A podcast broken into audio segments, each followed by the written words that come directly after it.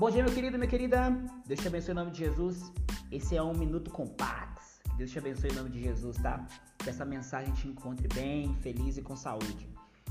É, Gênesis capítulo 6, versículo 14, tem um versículo assim que diz: Faz uma arca de tábuas de cipreste, nela farás compartimentos e a cala afetarás com betume por dentro e por fora.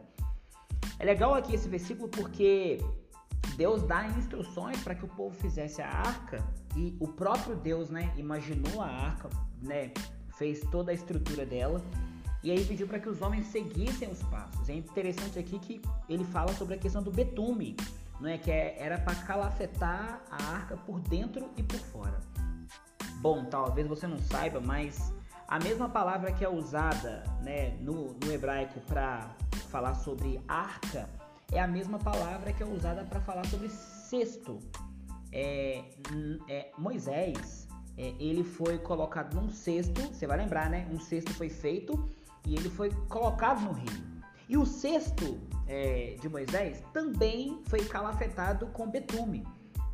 O betume, numa linguagem espiritual, significa tapar as brechas. É, quando o betume é colocado, a arca tinha condições de navegar pelas águas. E da mesma forma, o cesto de Moisés também tinha condições de navegar pelas águas.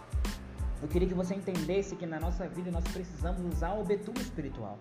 A gente precisa fechar as brechas, tapar as brechas.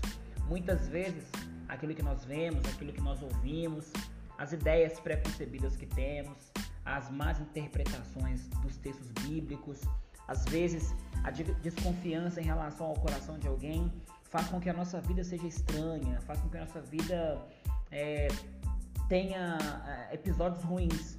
Então eu quero que você entenda que a gente precisa né, betumar a nossa vida, tapar as brechas. A gente precisa permitir que o Senhor nos ensine e nos molde a preparar a nossa vida para que no curso desse grande rio da eternidade nós possamos navegar né, a águas tranquilas. Que Deus te abençoe, meu querido. Que Deus te abençoe no seu trabalho, abençoe sua vida e que tudo o que o Senhor quiser seja acrescentado de bom à sua vida. Que Deus te abençoe em nome de Jesus. Grande abraço. Detuma sua vida aí. Falou!